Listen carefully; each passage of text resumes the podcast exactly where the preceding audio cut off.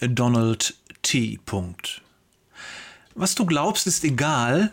Wichtig ist, wie du lebst. Boah, dieser Satz trifft mich mitten ins Herz. Wir sitzen zusammen im Auto. Im Hintergrund läuft meine übliche Lobpreis-Wiedergabeliste. Neben mir sitzt ein lieber Mensch, der mir sehr am Herzen liegt. Und es tut mir weh, dass er diese Meinung hat. Schweigend fahren wir weiter. Ich habe bisher nur wenige Menschen kennengelernt, die eine Existenz Gottes kategorisch ablehnen, vielleicht weil die Konsequenzen zu hart wären. Was, wenn da doch irgendwas ist?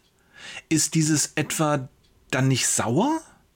Mache ich mir bei einer totalen Ablehnung nicht alle Türen zu?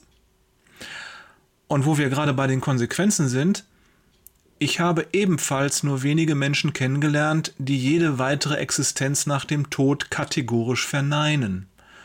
Ungläubige drucksen in dieser Frage meist herum und geben ausweichende Antworten, wenn überhaupt.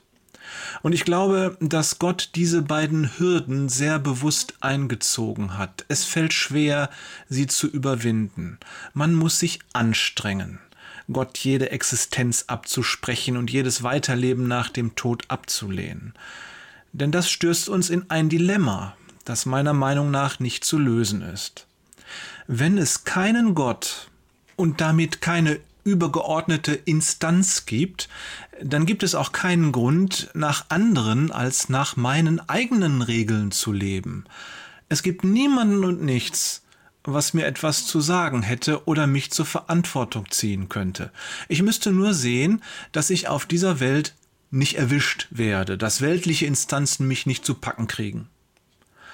Und wenn es keine Existenz nach dem Tod gibt, dann gibt es damit auch keine Konsequenzen für alles, was ich vor meinem Tod getrieben habe. Ich kann tun und lassen, was ich will.